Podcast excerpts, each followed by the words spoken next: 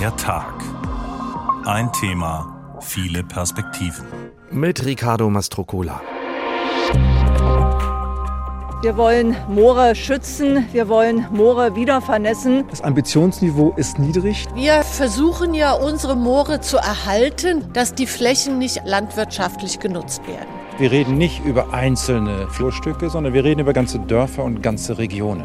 Diese Naturräume zu erhalten und wiederzubeleben ist enorm wichtig. Hier spürt man noch Feuchtigkeit bei jedem Schritt. 60 Niedermoore werden jetzt wieder vernässt. Sie sind im Grunde Zeugen der Vergangenheit von vor 300 Millionen Jahren. Also in der warmen Jahreszeit ist das ein absolutes Muss, barfuß hier durchgehen. Das schützenswerte Moor, das Moor als Erholungsort, aber auch das Moor als dunkler, düsterer, unheimlicher Ort, das ist ja das Bild, das viele Menschen jahrhundertelang hatten und wer weiß, die eine oder der andere vielleicht auch heute noch. Mittlerweile wissen wir sehr gut, Moore können unsere Verbündeten sein im Kampf für den Klimaschutz. Insofern passt das folgende Zitat wunderbar in die heutige Sendung. Wo aber Gefahr ist, wächst das Rettende auch. Das hat Friedrich Hölderlin schon im 18. Jahrhundert gedichtet, denn Moore speichern unglaublich viel CO2, wenn sie denn intakt bleiben. Welche Rolle spielen die Moore im Ökosystem? Was macht die Faszination aus und wie können wir sie besser schützen? Darum geht's heute. Wo aber Moor ist, wächst das Rettende auch. Der ökologische Wert von Feuchtgebieten, so haben wir diese Folge von der Tag genannt.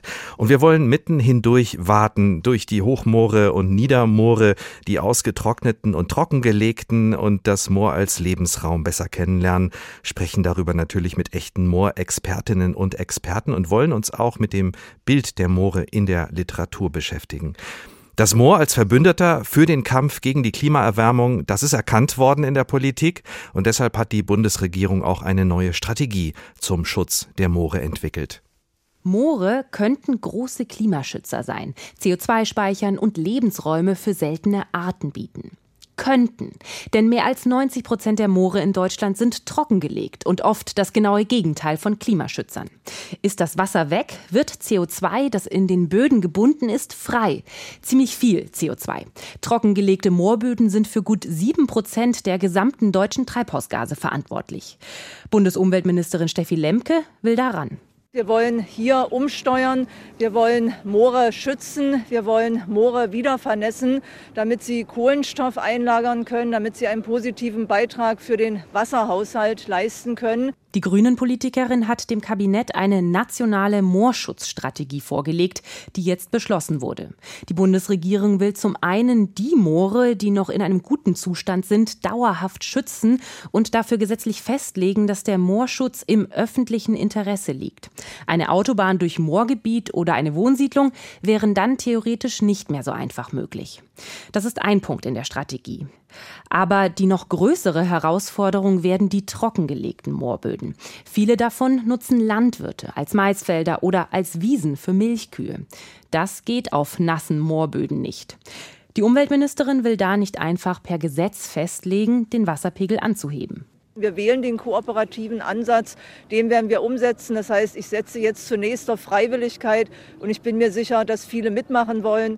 Um Gemeinden, Bürgerinnen und vor allem Landwirte zu überzeugen, freiwillig mitzumachen, hat die Umweltministerin, anders als in der Vorgängerregierung, jetzt einen Batzen Geld, den sie in Förderprogramme stecken will. Damit will sie Landwirten die Umstellung möglich machen und vor allem neue Konzepte fördern, zum Beispiel Schilfrohr auf den nassen Böden anzubauen oder Wasserbüffel einzusetzen. Vieles davon ist noch sehr am Anfang. Geld verdienen lässt sich damit bisher kaum. Eine weitere Möglichkeit wäre, Solaranlagen auf die Moorböden zu stellen. Der Deutsche Bauernverband drängt darauf, es brauche Alternativen, die wirtschaftlich sind.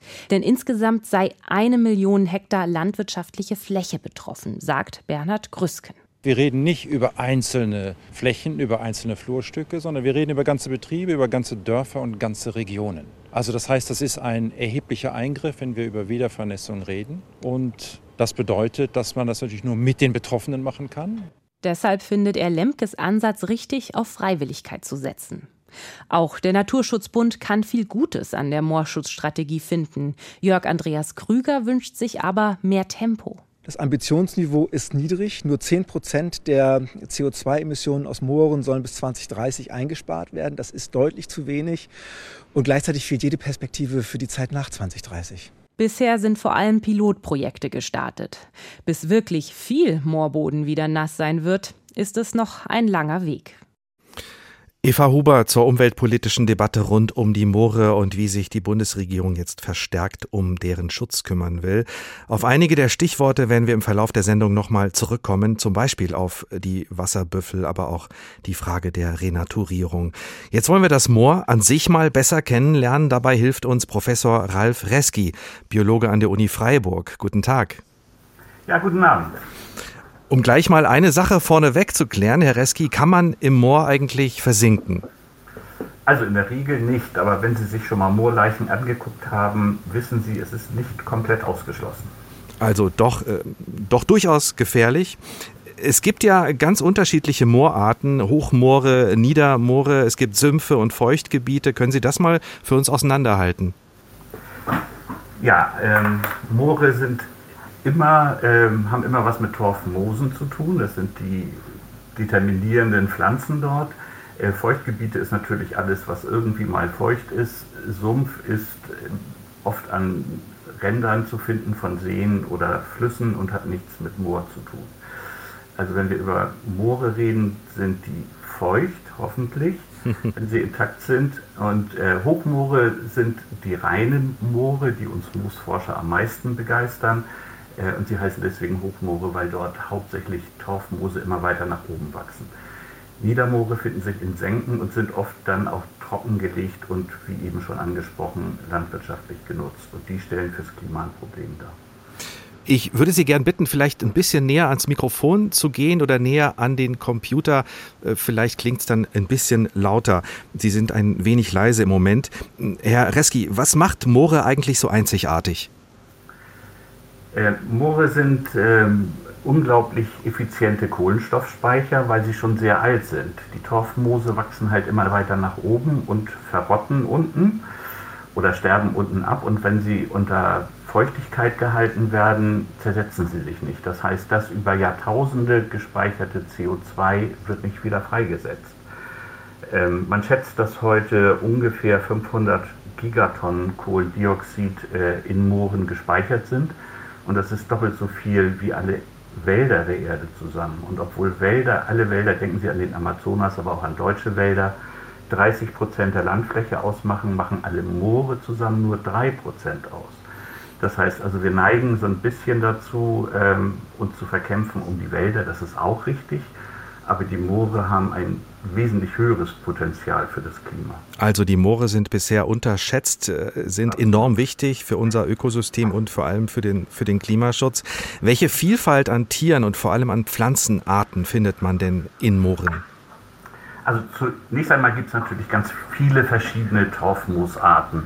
Äh, aber Sie finden dann auch, besonders natürlich auch in den Niedermooren, seltene Pflanzen wie die fleischfressenden Sonnentau, oder Bärlappe, ähm, zum Beispiel unbekannte Sumpfwachtelweizen oder Sie finden Sumpfblutaugen und einen Wasserschlauch, also ganz tolle Pflanzen, äh, die wir eigentlich so kaum noch kennen, weil eben sehr viele Moore äh, trockengelegt wurden.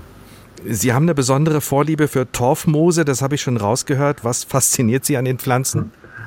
Insgesamt habe ich eine Vorliebe für Moose, äh, nicht nur Torfmoose ähm, weil das sehr einfache Pflanzen sind, die oft einfach unterschätzt werden, obwohl sie schon äh, unglaublich lange auf der Erde sind, seit über 350 Millionen Jahren. Ähm, man kann salopp sagen, sie haben die Dinosaurier kommen und gehen sehen, sie haben uns Menschen kommen sehen und wenn wir nicht aufpassen, werden sie uns wieder gehen sehen. Und das ist, äh, haben sie allen anderen Pflanzen voraus.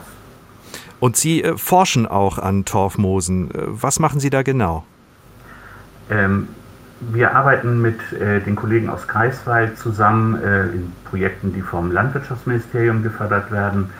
Ähm, und wir sind ja Biotechnologen in Freiburg. Wir ziehen einzelne Torfmoose in Laborkultur, also ohne Kontamination mit anderen Lebewesen, also keine Bakterien, Pilze oder äh, sonstige Lebewesenarten rein im Bioreaktor an und versuchen die Torfmoose zu identifizieren, die am schnellsten und am besten wachsen. Und das ist für die Paludikultur wichtig, aber eben auch für eine normale Renaturierung. Also unsere Torfmoose im Labor, im Bioreaktor vermehren wir so schnell es geht und versuchen sie dann in der Natur wieder auszuwildern. Und das klappt überraschend gut. Das Stichwort Paludikultur, das wird uns in der Sendung auch nochmal begegnen, wenn es um die äh, Nutzung, äh, um die landwirtschaftliche Nutzung von Mooren geht und um die Möglichkeit, die es da noch gibt. Unsere Tagfrage heute, wie kann man denn Moore besser schützen, beziehungsweise ist die Moorschutzstrategie der Bundesregierung äh, richtig, Herr Reski? Also zum einen äh, ähm, ist sie richtig äh, und lange überfällig und zum anderen, was ja eben schon angesprochen wurde, ist sie nicht so ambitioniert, wie wir gehofft hatten. Aber gut, es ist ein richtiger Schritt in die richtige Richtung. Ähm, und was auch angesprochen wurde, ist natürlich, dass ähm, viele dieser Moore in privater Nutzung sind. Und da kann der Staat nicht einfach sagen, äh, es wäre eine Enteignung zu sagen, ihr müsst entschädigungslos die Moore fluten. Das heißt, was wir versuchen, ist ein Konzept äh, mit den Beteiligten zu entwickeln, äh, dass wir die Moore, die äh, Moose, die wir bei uns ziehen, im Moor wieder auswachsen lassen, sagen wir fünf Jahre. Und dann können die Landwirte sie abernten und als Weißtorf benutzen. Weil, was man nicht vergessen darf, unsere Gartenbauindustrie, ähm, aber auch wenn sie Weihnachten naht, wenn sie Weihnachtssterne kaufen, aber auch das Salatblatt, die haben alle irgendwann mal im Torf gesteckt, weil das ein Substrat ist, das bisher von keinem anderen Substrat äh, in der Qualität auch nur annähernd ähm, gematcht wird. Das heißt, es wird immer weiter Torf abgebaut, nicht mehr in Deutschland oder kaum noch in Deutschland, aber ähm, dafür im Baltikum und ähm, in Sibirien und dafür versuchen wir einen Ersatz zu finden. Wir haben eben auch äh, im Bericht äh, aus Berlin gehört, äh, es geht um Wiedervernässung, um die Renaturierung von Mooren, von Moorlandschaften. Wie lange dauert sowas eigentlich, bis man so ein ja, trockengelegtes oder ausgetrocknetes Moor wieder nass gemacht hat? Also Sie können das innerhalb von einem Jahr schaffen, wenn Sie ähm, genug ähm, Stauung drumherum machen und es wird nass, dann wachsen die Moose auch relativ schnell wieder an. Wenn Sie in den Niedermooren noch Moose haben, dann sind sie konkurrenzlos. Also in dem Moment, wo genug Wasser da ist, ähm, schaffen die sich ihr eigenes Ökosystem und dann haben andere Pflanzen kaum eine Chance. In dem Moment, wo der Wasserspiegel sinkt, kommen dann andere Pflanzen durch und das Moosmaterial verrottet und setzt dann eben das CO2 frei. Also der ganze Trick ist, möglichst viel Wasser auf die Moore, also so, dass die noch rausgucken, aber man muss es konsequent vernässen äh, und das schafft man in einem Jahr. Professor Ralf Reski von der Uni Freiburg, er leitet dort den Lehrstuhl für Pflanzenbiotechnologie und ist fasziniert von Torfmoosen. Vielen Dank, dass Sie sich Zeit genommen haben für uns. Gerne. Vielen Dank für die Sendung. Wir machen uns jetzt, wie versprochen, auf den Weg ins Moor bzw. in die hessischen Moore. Mein Kollege Rainer Janke geht vor. Hoch oben im Kellerwald mit Naturparkführer Christian Lötzer bin ich unterwegs rund um den Wüstegarten, den höchsten Berg des Mittelgebirges. Plötzlich verlässt Lötzer den Waldweg, um mir etwas ganz Besonderes zu zeigen. Ein Hochmoor auf über 600 Metern Höhe. Und zwar liegt es daran, dass sehr viel Niederschlag hier an dem Berg abgeschlagen wird und das Wasser versinkt und tritt dann aber irgendwann auf Schichten, die wasserundurchlässig sind und die führen es dann wieder an die Oberfläche. Einen rund ein Kilometer langen Weg durch das Hochmoor haben Lötzer und seine Kollegen hier vor einigen Jahren angelegt, um Wanderer und Naturfreunde auf das kleine Biotop mitten im Wald aufmerksam zu machen. Lötzer will mir etwas Besonderes zeigen, die sogenannten Bärlappen. Da müsste man eigentlich sich auf die Knie legen und muss sich die Bärlappen von unten anschauen. Sie sind im Grunde Zeugen der Vergangenheit von vor 300 Millionen Jahren. Genau diese 300 Millionen Jahre alten Zeitzeugen drohen aber auszusterben. Denn auch Hessen leidet unter dem Klimawandel und so droht ein Teil der über 60 Moore im Land auszutrocknen, wenn es nicht ordentlich regnet. Hier spürt man noch Feuchtigkeit bei jedem Schritt. Das ist im Grunde eine kleine Pfütze, die da aufblitzt und wo sich jetzt schon Wasser wieder sammelt. Den Erhalt der Moore sieht auch das hessische Umweltministerium als wichtige Aufgabe.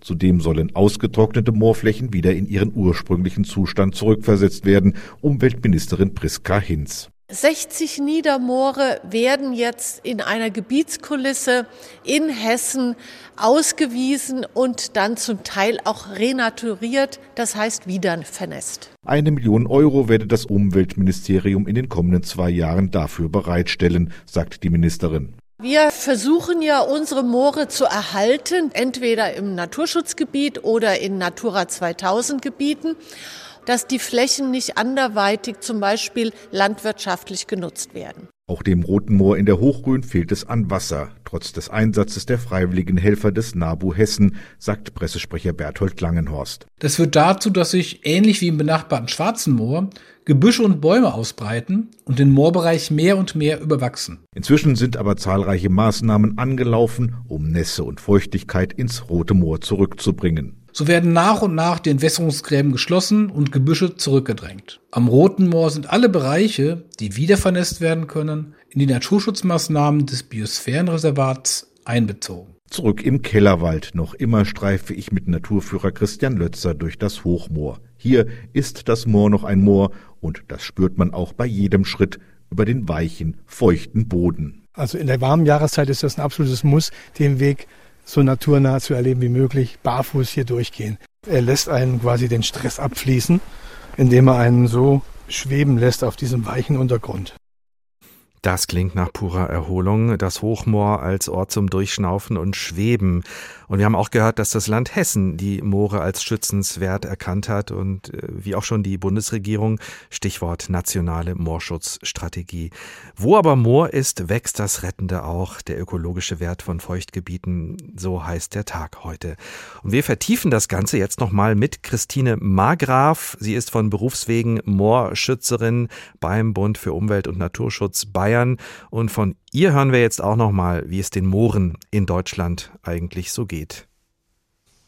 Denen geht es gar nicht gut, weil wir in Deutschland praktisch kaum mehr naturnahe, urtümliche Moorlandschaften haben, weil mehr als 90 Prozent der Moorböden in Deutschland entwässert sind. Das heißt, denen ist das Wasser abgegraben worden und Moore müssen nass sein. Und diese entwässerten Moore werden sehr stark landwirtschaftlich genutzt oder als Forste genutzt. Äh, zum Teil sind sie auch gleich ganz überbaut worden. In München ist zum Beispiel der Münchner Flughafen ist komplett ins Moor gebaut worden. Frau Margraf, welche Gefahr geht denn aus von vertrocknenden oder trockengelegten Mooren? Man könnte ja auch sagen, ist doch schön, wenn jetzt Wiesenblumen da gedeihen, da profitieren wiederum die Insekten so schön diese Wiesen vielleicht optisch aussehen mögen, aber es sind Arten, die auch anderswo vorkommen können. Von trockengelegten Mooren gehen vier große Grundgefahren aus. Das eine ist, dass die entwässerten Moore natürlich ihre wichtige Funktion als Lebensraum für diese hochspezialisierten Moorarten verlieren. Dann verlieren die entwässerten Moore ihre Funktion als Kohlenstoffspeicher für den Klimaschutz. Sie verlieren ihre Funktion als Nährstoffsenke für den Grundwasserschutz und sie verlieren ihre Funktion auch als Wasserspeicher im Hochwasserschutz. Wenn wir uns das mit dem Klimaschutz vielleicht ein bisschen ausführlicher anschauen, man muss wissen, wenn so ein Moorboden entwässert wird, dann zersetzt sich der Torf, weil da Sauerstoff reinkommt und dann schrumpft dieser Moorboden. Deswegen sacken die entwässerten Moore ja auch zusammen in, in ihrer Höhe. Und in diesem Torf ist aber sehr viel Kohlenstoff gebunden und der wird dann freigesetzt. Also während quasi ein nasses, intaktes Moor Kohlenstoff speichert und zum Klimaschutz beiträgt, wird aus einem entwässerten Moor Kohlenstoff freigesetzt und ist quasi klimaschädlich. Und wenn man sich das anschaut, in der Summe ist es so, dass knapp sieben Prozent der, der gesamten Treibhausgasemissionen Deutschlands aus den Mooren kommen. Das ist ungefähr ein Viertel so viel wie die gesamten Emissionen aus dem Verkehrssektor, nur um mal die Dimension zu verdeutlichen. Und zum Thema Wasserspeicher, das kann man sich äh, in etwa so vorstellen wie mit einem Badeschwamm. Ein nasses, intaktes Moor ist quasi ein funktionierender, in Gebrauch befindlicher Badeschwamm. Der kann sich bei Starkregen oder das Moor kann sich bei Starkregen unheimlich voll mit Wasser saugen mhm. und dieses Wasser zurückhalten und gibt es dann erst zeitverzögert wieder an die umgebende Landschaft ab, was dann im Übrigen in Dürrezeiten ein weiterer Segen ist. Und wenn der Torfboden aber entwässert ist und trocken ist, dann verliert er seine besondere Bodenstruktur und kann dann auch kaum mehr Wasser aufnehmen. Wenn Sie zum Beispiel einen Badeschwamm sehr, sehr, sehr lange trocken liegen lassen und da dann Wasser drüber laufen lassen, dann nimmt er erstmal gar nichts auf, weil der quasi nicht aufnahmefähig ist. Jetzt haben wir noch mal ganz viel gelernt und da stellt sich die Frage, wer hat denn eigentlich noch Interesse daran, äh, heute Moore trocken zu legen? Sie haben gesagt, äh, man hat ihnen das Wasser abgegraben. Interesse hat natürlich nach wie vor die Landwirtschaft, weil sich auf diesen entwässerten Mooren äh, Landwirtschaft etabliert hat, bis hin zur Ackernutzung und die Landwirte dort natürlich jetzt auch weiter produzieren wollen, solange es noch geht, weil man muss auch dazu wissen, dass wenn der Torfboden vollständig abgebaut ist und vollständig besetzt ist, dann ist sowieso keine landwirtschaftliche Nutzung mehr möglich. Aber im Moment ist das Interesse noch groß. Und das zweite Interesse hat nach wie vor die Gartenbauindustrie weil nach wie vor Torf für Blumenerden und als Substrat genutzt wird, obwohl es hervorragende Ersatzstoffe gibt. Und man muss dazu wissen, für die Torfgewinnung sind in, in Deutschland viele Moore zerstört worden und werden auch noch zerstört. Aber mittlerweile kommt äh, der Hauptteil des Torfes aus wirklich natürlichen Moorlandschaften, fantastischen Moorlandschaften aus Osteuropa. Und mhm. damit muss also wirklich aus Naturschutz- und Klimaschutzgründen wirklich Schluss sein. Da geht die Zerstörung im Ausland dann einfach weiter. Jetzt gibt's ja unter anderem die nationale Moorschutzstrategie der Bundesregierung. Moore sollen wieder renaturiert werden, äh, wie es in der Fachsprache heißt. Ist die Politik zumindest bei uns da auf einem guten Weg? Die Bedeutung der Moore ist in der Politik angekommen. Es werden auch durchaus erste wichtige Schritte unternommen. Die Moorschutzstrategie ist auch ein ganz, ganz wichtiger Schritt in die richtige Richtung auch weil sie in der gesamten Bundesregierung verankert ist. Also nicht nur quasi jetzt äh, eine Aufgabe des Naturschutzes. Aber die Maßnahmen, die da drin sind, sind sehr wenig ambitioniert. Also die Ziele umfassen nur eine geringe Fläche und auch die Instrumente, die da drin genannt sind, sind sehr wenig darauf ausgelegt, dass wir schnell auf großer Fläche vorankommen, was wir aber müssen. Und das sind zum Beispiel eben so Instrumente wie eine Änderung der Agrarpolitik, dass der Landwirt einfach für nasse Moorbewirtschaftung viel mehr Geld bekommt als für den Ackerbau auf trockenem Moor. Also da spielen diese Instrumente ja ganz zentrale Rolle und da muss die Bundesregierung noch sehr, sehr viel machen. Gerade in Bayern im Alpenvorland, da gibt es sehr viele Moore und da sind Sie ja auch als bayerischer Landesverband besonders aktiv. Ist es denn schwierig, äh, gegen Politik und auch Landwirtschaft äh, in Bayern anzukommen bei dem Thema? Es ist mühsam, ja. Es ist aber in den letzten Jahren durchaus besser geworden und ich hoffe vor allem, dass ab nächsten Jahr es deutlich besser wird, weil in Bayern wird es ab nächsten Jahr ein sehr attraktives Moorbauernprogramm geben, mit dem die Umstellung von trockener Moornutzung auf nasse Moornutzung, also vor allem auf Grünlandnutzung, sehr, sehr hoch vergütet wird, was äh, wirklich ein hoher Anreiz für die Landwirte sein kann, umzustellen. Gibt es genügend Landwirte, die sagen, ja, ich werde jetzt Klimawirt und kümmere Nein, mich im, anders um meine Moore? Im Moment gibt es noch äh, nicht genügend Landwirte, die mitmachen, weil die Instrumente bisher noch nicht da sind.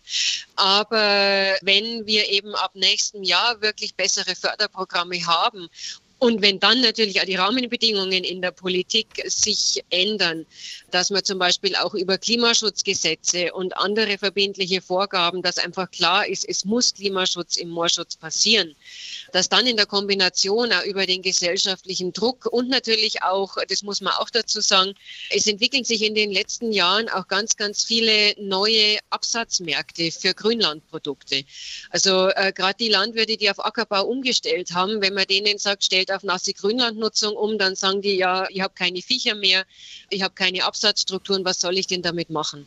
Und da entwickelt sich gerade sehr, sehr viel, dass man eben zum Beispiel aus Grasschnitt, aus nassen äh, Wiesenlandschaften Papier herstellen kann oder Dämmstoffe herstellen kann oder andere Dinge, sodass der Landwirt mit dieser nassen Nutzung auch verdienen kann. Da gibt es den schönen Begriff des Klimawirtes, dass der Landwirt eben nicht mit Kartoffeln aus dem trockengelegten Moorboden Geld verdient, sondern mit Klimaschutz, mit Naturschutz und damit genauso Geld verdient wie mit anderen Nutzungen. Und wenn wir da weiterkommen und da helfen eben diese Förderprogramme, aber da braucht man natürlich eben auch die andere Agrarpolitik, dann werden, denke ich, viele Landwirte mitmachen, weil die Zerstörung der Moorböden auf Dauern ja, wie gesagt, auch die Grundlage der Landwirtschaft selber zerstört, nämlich den Boden als solches. Christine Markgraf vom Bund für Umwelt und Naturschutz in Bayern über den eher trüben Zustand der Moore in Deutschland und was sie von den politischen Anstrengungen bisher hält. Wir haben gehört, es gibt verschiedene Nutzungsmöglichkeiten für intakte Moorlandschaften und für den Fall, dass man sie wieder verwässert. Zum Beispiel kann man Wasserbüffel halten. Auf einer Weide unweit der Stadt Usedom steht seit Juni eine kleine Wasserbüffelherde. 15 Muttertiere, sechs Jungbüffel, zwei Kälber. Das Besondere, ihre Weideflächen liegen ausschließlich auf wiedervernässtem Moorboden. Und sie sind Teil eines wissenschaftlichen Wasserbüffelprojektes, wie Sebastian Voth von den Grünland- und Futterbauwissenschaften der Universität Rostock erklärt. Diese Naturräume zu erhalten und wiederzubeleben ist enorm wichtig, diesen Offenlandcharakter zu erhalten und dafür eignen sich die Büffel exzellent. Wendelin Martin Wichtmann von der Landschaftsökonomie Greifswald geht es darum, wie man solche Moore langfristig ökologisch nutzen kann. Bisher sind sie entwässert worden und genutzt worden, aber nach einer Wiedervernässung, die wir aus Klimaschutzgründen anstreben, ist es so, dass sich diese weniger wertvollen Pflanzenarten einfinden und da ist die Frage, wie die verwertet werden können. Um das herauszufinden, hat Sebastian Voth Schere und Beutel mitgebracht. Wir haben unsere Fläche in verschiedene Zonen eingeteilt und wir nehmen jetzt innerhalb jeder Zone entsprechend Biomasseproben und im Labor können wir jetzt untersuchen, was für eine Qualität dieses Futter hat und äh, wie es sich eignet für die Tiere, das in Fleisch umzusetzen. Und das soll zweimal im Jahr kontrolliert werden. Dafür werden alle Wasserbüffel in den Fangstand getrieben und von Sebastian Voth gewogen. Weil wir wissen wollen, ob sie quasi aus dem Futter, was hier auf der Fläche wächst, äh, entsprechend Fleisch erzeugen können. Ne? Das heißt, wir dokumentieren den Zuwachs der Tiere und das ist für uns natürlich auch ein Indikator dafür, ob es den Tieren hier gut geht. Ja. 471 Kilo. Abflug. Antje Hackbart schreibt mit. Sie arbeitet bei der Inselmühle Agrar GmbH, der Wasserbüffel und Flächen gehören. Das sieht sehr gut aus. Ne? Also wir haben bei den, bei den Kleinen zum Beispiel Zunahmen von 170 Kilo. Und wir haben am 9.6. das letzte Mal gewogen, also grob überschlagen, Herr Voth. Ja, das Angebot, was Sie hier bekommen an Futter, das können Sie wunderbar umsetzen in Fleisch. Am Ende sollen von dem Wasserbüffelprojekt alle profitieren. Die Tiere beweiden als Landschaftspfleger die kargen Moorflächen und nehmen trotzdem genug zu, so dass sich ihre Vermarktung auch wirtschaftlich lohnt. Birgit Vitense über die Haltung von Wasserbüffeln im Moor und wir erfahren hier auch noch mal ganz nebenbei, selbst Wasserbüffel sinken nicht wirklich ein, wenn sie durchs Moor laufen. Das Versinken und Verschwinden im dunklen Moor, das ist ja eine der großen Ängste, die manche noch mit dem Moor verbinden. Und ich hatte ja versprochen, dass wir uns anschauen, welches Bild sich die Literatur von den Mooren gemacht hat und unsere Vorstellung von ihnen dadurch geprägt hat, äh, dass sie meistens dunkel sind und düster und gruselig. Zum Beispiel wie im berühmten Gedicht von Annette von Droste, Hülshoff, der Knabe im Moor. Wir hören mal die ersten beiden Strophen. Oh, schaurig ist's übers Moor zu gehen, wenn es wimmelt vom Heiderauche, sich wie Phantome die Dünste drehen und die Ranke häkelt am Strauche, unter jedem Tritte ein Quellchen springt, wenn aus der Spalte es zischt und singt. Oh, schaurig ist's übers Moor zu gehen, wenn das Röhricht knistert im Hauche. Fest hält die Fibel das zitternde Kind und rennt, als ob man es jage. Hohl über die Fläche sauset der Wind. Was raschelt drüben am Hage? Das ist der gespenstische Gräberknecht, der dem Meister die besten Torfe verzecht. Hu, hu, es bricht wie ein irres Rind. Hin ducket das Knäblein zage. Ein Ausschnitt aus dem Gedicht von Annette von Droste-Hülshoff aus dem Jahre 1842, Der Knabe im Moor. Die Literaturwissenschaftlerin Johanna van de Löcht hat mitgehört, ist bei mir im Studio. Guten Tag, schön, dass Sie da sind. Einen wunderschönen guten Tag. Sie arbeiten am Germanistischen Institut der Uni Münster in Nordrhein-Westfalen und sind Mitherausgeberin eines Sammelbandes mit dem Titel Kulturpoetik der Moore. Und das Gedicht, das wir gerade gehört haben, das kennen Sie wahrscheinlich auswendig, oder? Nicht gänzlich auswendig, da müsste ich äh, ja äh, etwas zu optimistisch sein, aber natürlich in äh, zu weiten Teilen. Man kennt es. Man Sie kennt es. Sie wissen, wie es weitergeht? Direkt am Anschluss? Nein. Wüsste ich jetzt äh, auch aus so Aufregung nicht, aber ähm, nein, also die ähm, Äh, es ist natürlich einer der zentralen Moortexte, die wir auch in unserem Sammelband bearbeiten. Und ich bin äh, ja mir sicher, dass fast jeder von uns diesen Text irgendwann mal in seinem Leben äh, ja vielleicht sogar auswendig lernen musste. Es, ist einer der klassischen Schultexte. Das ist äh, die Frage, die Sie natürlich beantworten können. Welche Bedeutung hat gerade dieses Gedicht für die deutsche Literatur? Genau, also es ist äh, ähm, mit Sicherheit einer der bekanntesten Texte von Annette von Droste-Hülshoff, ähm, die ähm, gerade für, für die Landschaft um Münster eine der bekanntesten Autorinnen ist. Das heißt, für mich ist natürlich auch als, als Wissenschaftlerin aus Münster oder in Münster äh, sie dann eben einer der zentralen Anlaufpunkte auch. Da fallen ja die schönsten Worte, die wir heute gar nicht mehr benutzen äh, und auch beim ersten Hinhören nicht unbedingt gleich verstehen. Äh, aber die Beschreibung des Moores ist düster, das haben wir gehört. Wir hören von Phantomen und dem gespenstischen Gräberknecht. Ist das typisch in Texten über Moore? Das ist tatsächlich typisch. Also die Moore sind von Anfang an, also wir können zurückgehen letztendlich bis in die antike Tradition. Wir können anfangen bei Tacitus, der äh, die germanische Landschaft als äh, geprägt durch finstere Wälder und wilde Moore äh, festlegt. Also das heißt, äh, unsere, unsere Region ist Moorland in, in seiner Wahrnehmung.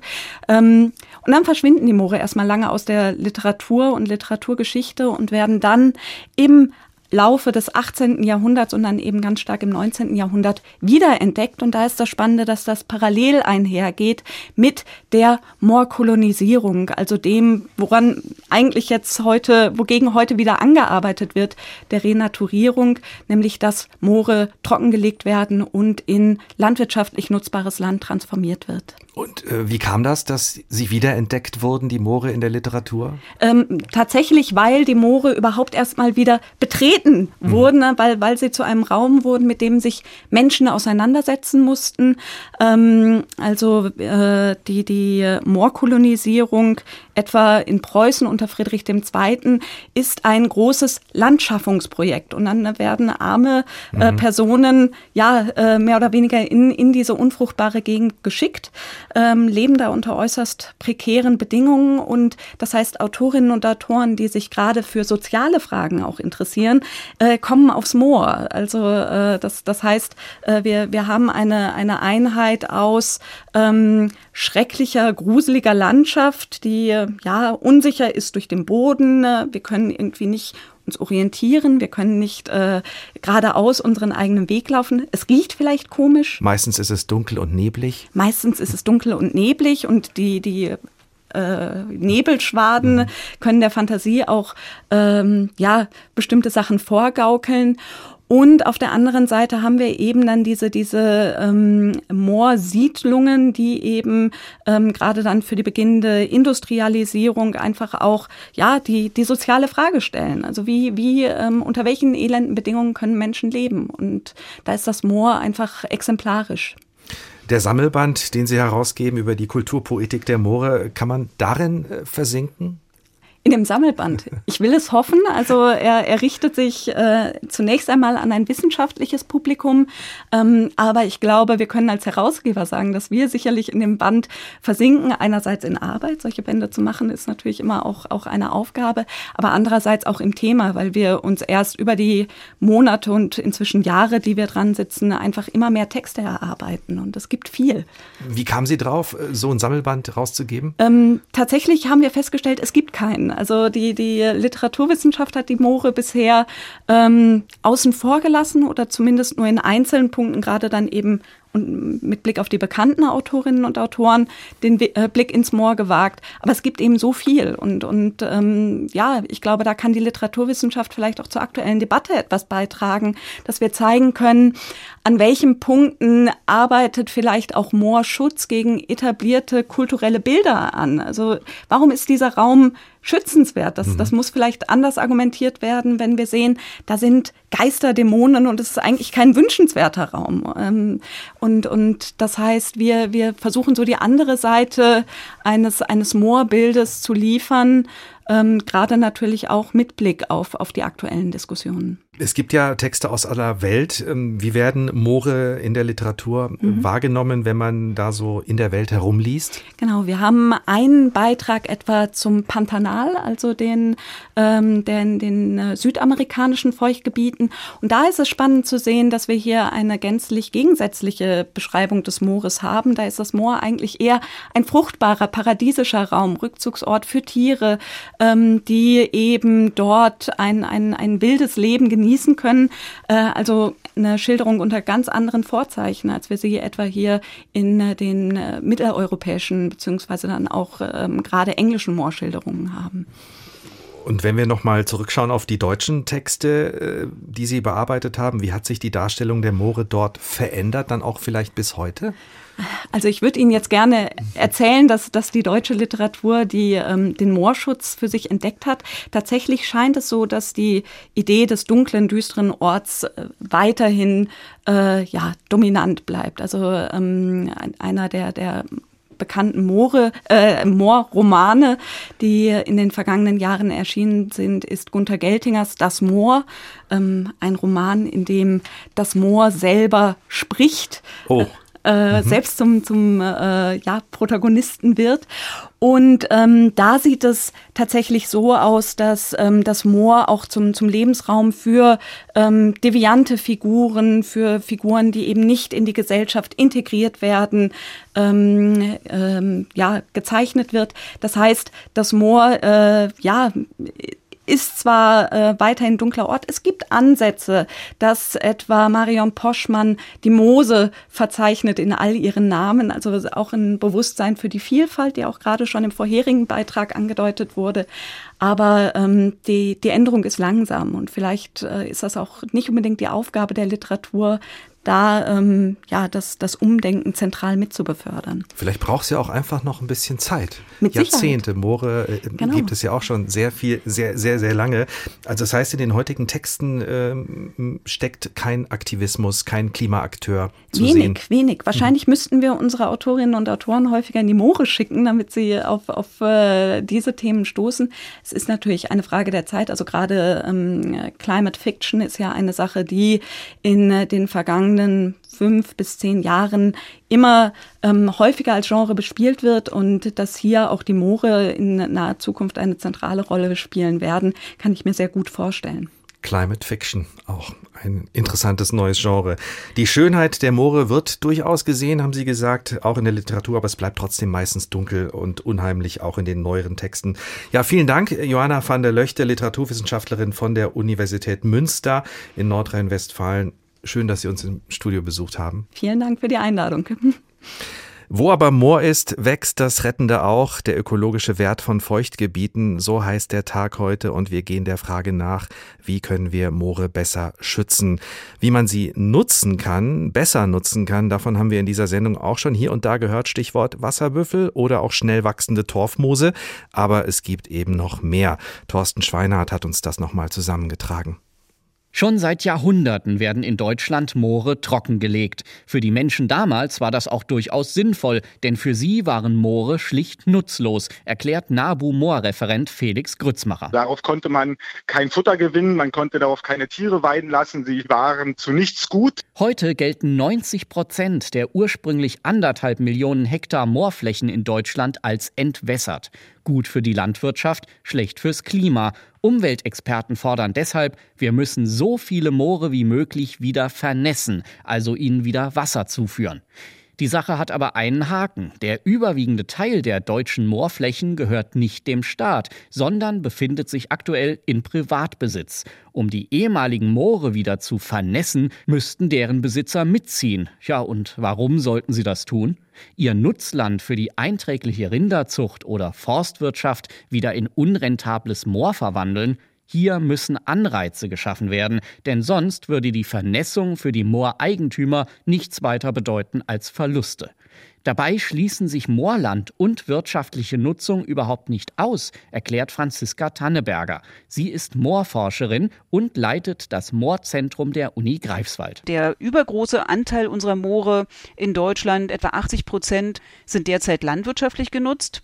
Und ähm, es gibt auch vielversprechende Alternativen, wie man nasse Moore ebenfalls land- oder forstwirtschaftlich nutzen kann. Die Lösung verspricht ein neues Konzept, das an der Uni Greifswald entwickelt wurde. Es soll den Schutz der Moorgebiete sichern und dabei gleichzeitig einen wirtschaftlichen Nutzen für die Eigentümer generieren. Das Ganze nennt sich Paludikultur. Franziska Tanneberger erklärt, was hinter diesem Zauberwort steckt. Es leitet sich einfach ab von dem äh, lateinischen Wort für Sumpf, Palus, und meint eben auch wirklich gezielt, dass eine Kultur dort betrieben wird, so wie es eben auch eine Agrikultur gibt, dass eben auf diesen Böden etwas produziert wird, eine Wertschöpfung stattfindet. In den artenreichen Feuchtgebieten wachsen alle möglichen Pflanzen, die es so in Wäldern und auf Wiesen nicht gibt. Die fruchtbaren Moorböden sind deshalb ideal geeignet, um dort eine Vielzahl von Nutzpflanzen zu kultivieren. Von wegen nutzloses Moorland. Franziska Tanneberger beschreibt die breite Palette an Möglichkeiten, wie sich Moorpflanzen sinnvoll und ertragreich verwerten lassen. Man kann diese Biomasse, also diese Pflanzen, die auf Mooren wachsen, zum Beispiel zur Energieerzeugung nehmen, also einfach das Heu zum Beispiel verbrennen, das ist was ganz Simples und Nahwärme erzeugen, solche Beispiele gibt's. Am vielversprechendsten sei aber der Einsatz von Moorpflanzen als Baumaterial. Ich selber sitze gerade in einem Haus mit einem Schilfdach, das kennen manche vielleicht aus Norddeutschland. Das ist ja eine traditionelle Art und Weise, wie Dächer gedeckt werden, eben mit Schilf. Das ist eine Moorpflanze. Man kann aber auch Isolationsplatten herstellen, Verpackungsmaterialien, äh, Folien. Also es gibt ein riesenbreites Spektrum, wie man diese Pflanzen nutzen kann. Sogar medizinisch ließen sich manche Moorpflanzen einsetzen. Sonnentau zum Beispiel bei Lungenkrankheiten. Und auch manche Tiere könnten auf Moorflächen weiden, etwa Wasserbüffel, die durch ihre spezielle Klauenform auch auf nassen Böden stehen und grasen könnten. In Greifswald erforschen Franziska Tanneberger und ihre Kollegen immer neue Möglichkeiten, wie durch Paludikultur am Ende alle gewinnen, die Moore und die Menschen. Thorsten Schweinhardt über die vielen Möglichkeiten, wie man intakte oder wieder bewässerte bzw. verwässerte Moore nutzen kann. Da gibt es viele Möglichkeiten.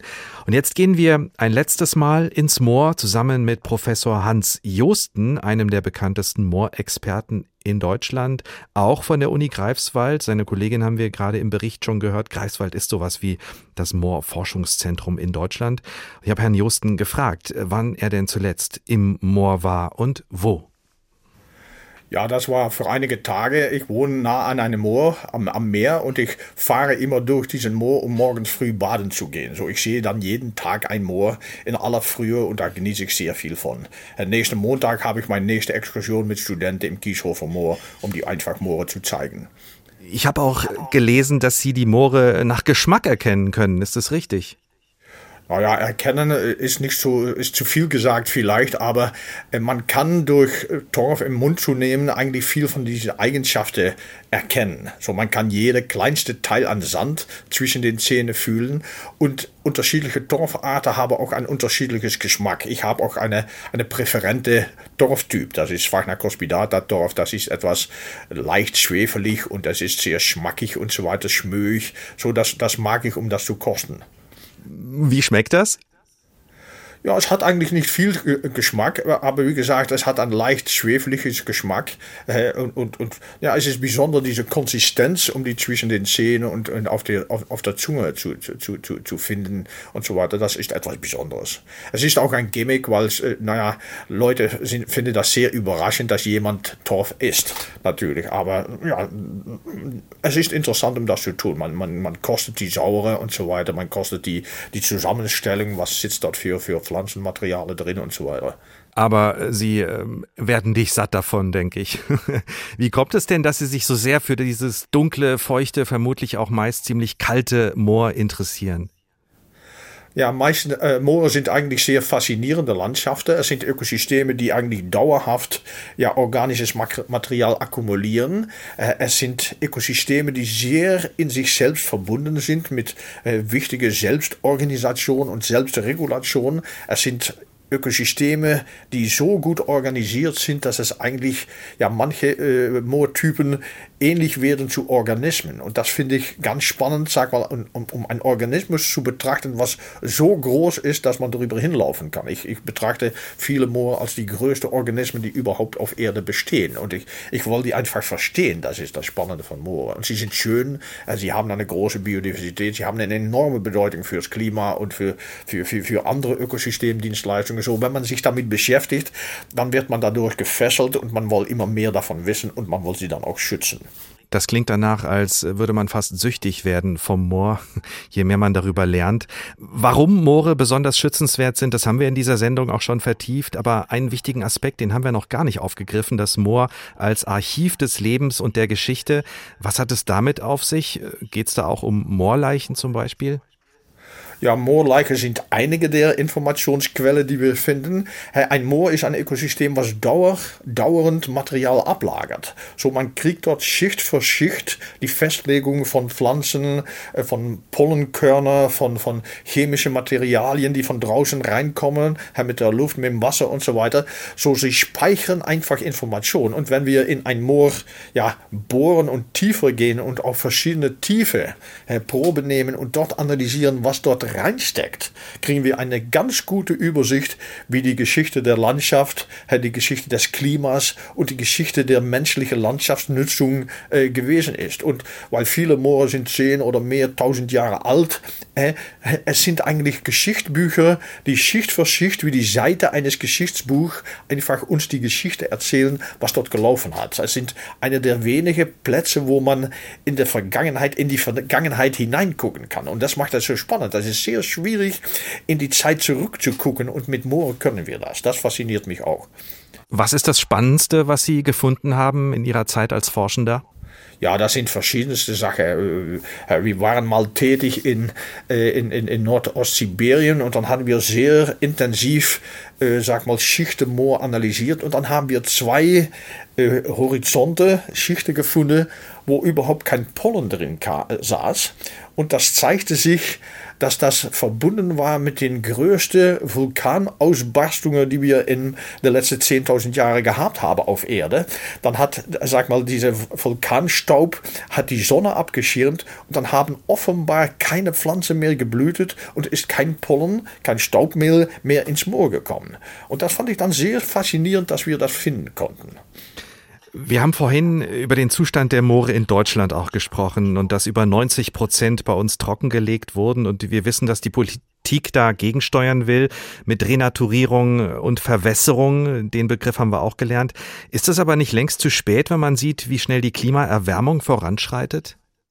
Naja, wir haben natürlich in der Klimapolitik als Zielsetzung äh, formuliert, dass wir die Klimaänderung auf 1,5 Grad beschränken wollen. Das ist gerade wieder auf der Klimakonvention bestätigt worden.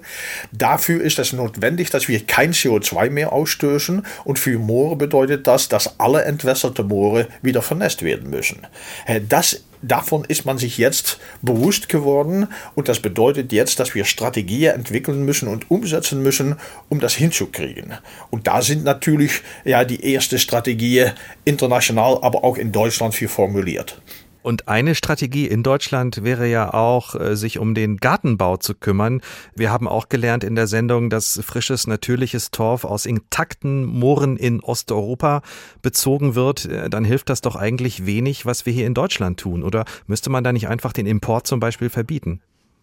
Ja, wir müssen natürlich, aber das gilt breit, wir müssen alle Nutzung von fossilen, kohlenstoffhaltenden Rohstoffen ja aufhören damit. Und das bedeutet auch, dass wir keine fossile Torf, ob er aus Deutschland stammt oder aus dem Baltikum, mehr nutzen sollen. Äh, die richtige Herausforderung ist, dass Torf so diffus verbreitet ist in unserer Nutzung. Ich sage es einfach so, jeder von uns isst jeden Tag Torf. Es gibt keine Gemüse, es gibt fast kein Obst, was nicht irgendwo in seiner Produktion auf Torf hochgezogen ist. Es ist unsere Nachfrage, die zwingt, dass wir Torfen importieren. So, wir müssen Alternative für diese Torfe finden. Wenn wir keine Alternative für Torf als Substrat für Erwerbsgartenbau finden, dann bedeutet einfach ein Ausstieg aus der Torfgewinnung, dass wir keine Gemüse mehr zu essen haben. So, es ist zwingend, dass wir die Alternative entwickeln und die umsetzen. Und vor daher können wir nicht aufhören mit Dorfgewinnung. Also es ist zwingend, dass wir Alternative finden. Und da wird auch angearbeitet in Deutschland und weltweit. Darüber haben wir in dieser Sendung auch berichtet. Eins noch, Herr Josten, in welchem Moor gehen Sie am liebsten spazieren? Ja, am, am, am liebsten natürlich ganz nah äh, zu Hause. Äh, aber ich, ich, ich komme gern in alle Moore. Ich gucke mich gern Moore überall in der Welt an. Äh, so ob es in der, mein, mein favorite Moor, muss ich ehrlich sagen, das sind Permafrostmoore in der Arktis. Aber das Moor zu Hause bei uns hinter dem Haus, das ist auch ein offenes Küstenmoor und das sieht als Landschaft aus, als ob man in der Tundra ist. So diese Verbindung von das Hausmoor mit meiner idealen Moor in der Arktis ist eigentlich ideal für mich. Der Mann aus dem Moor. Hans Josten, Paleo Paläokologe und Moorfachmann von der Uni Greifswald. Er ist mit uns nochmal durchs Moor gelaufen und hat uns verraten, dass man sich Moor bzw. Torf auch mal auf der Zunge zergehen lassen kann. Guten Appetit. Wo aber Moor ist, wächst das Rettende auch, der ökologische Wert von Feuchtgebieten. Das war der Tag heute mit besonderem Fokus auf Hochmooren und Niedermooren und trockengelegten Mooren, die idealerweise wieder renaturiert oder wieder verwässert werden sollen.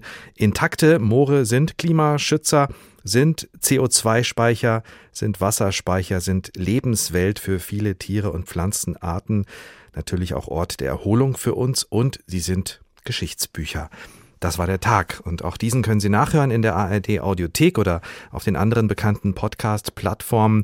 Und wenn Sie schon vorher über unsere Themen Bescheid wissen wollen und uns wichtige Fragen für die nächste Sendung oder auch generell Anregungen mitgeben wollen, sehr gerne einfach unseren Newsletter bestellen auf hr2.de oder hrinforadio.de. Mein Name ist Ricardo Mastrocola. Ich wünsche Ihnen noch einen schönen Tag.